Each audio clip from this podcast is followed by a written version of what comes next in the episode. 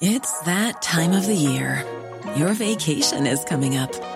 You can already hear the beach waves, feel the warm breeze, relax, and think about work. You really, really want it all to work out while you're away.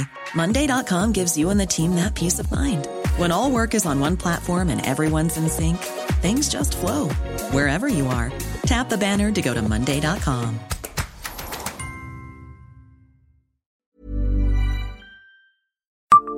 Savez-vous pourquoi un avion portait le nom de la levure Alza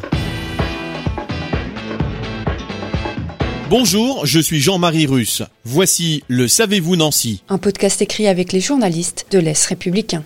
On ne parlait pas encore marketing ou sponsoring, mais l'idée était déjà dans l'air du temps chez les Munch avant la Seconde Guerre mondiale. Les fabricants du célèbre sachet de levure de couleur rose avaient donné le nom d'Alza à un avion piloté par Christian Munch, le fils du créateur de la société.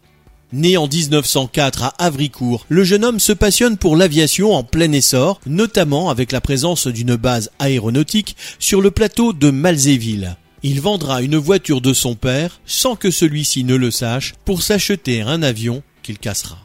Mais il progresse rapidement, obtient ses brevets de pilote en 1926 et 1927. Son père comprend le parti qu'il peut tirer de cette passion. Les avions que pilotera Christian Munch s'appelleront tous Alza. C'est d'autant plus malin que le grand public se passionne pour les exploits des aviateurs à l'image d'un Saint-Exupéry ou de Ningesser et Colli. Christian Munch établira deux records dans une époque où la navigation se faisait à vue et la météo se découvrait au fur et à mesure.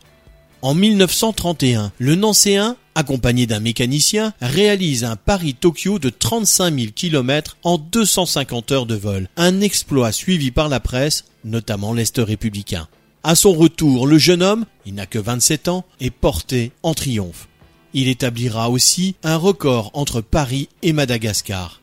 Il s'attaque au Paris-Saigon-Paris quand il apprend la mort de sa fille à la maternité. Il fait demi-tour et meurt pris dans une tempête au-dessus du détroit d'Ormuz en 1938. Il avait alors 34 ans. Abonnez-vous à ce podcast sur toutes les plateformes et écoutez Le Savez-vous sur Deezer, Spotify et sur notre site internet. Laissez-nous des étoiles et des commentaires. Ever catch yourself eating the same flavorless dinner three days in a row? Dreaming of something better? Well, HelloFresh is your guilt-free dream come true, baby. It's me, Kiki Palmer. Let's wake up those taste buds with hot, juicy pecan crusted chicken or garlic butter shrimp scampi. Mm. Hello Fresh. Stop dreaming of all the delicious possibilities and dig in at HelloFresh.com. Let's get this dinner party started.